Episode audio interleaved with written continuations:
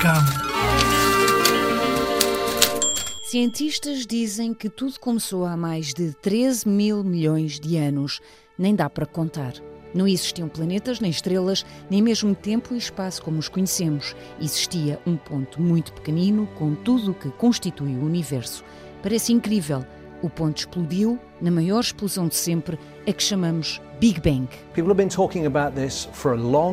As pessoas falam nisto há muito tempo. Os cientistas que o descobriram sentem-se muito satisfeitos.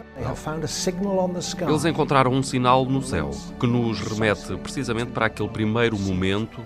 Eles viram-no e é muito difícil não acreditar que aquele é o sinal da rápida expansão depois do Big Bang. Portanto, é extraordinário. Uma grande explosão do universo. Cientistas e investigadores dizem-nos que foi assim o início do universo. Não é fantástico?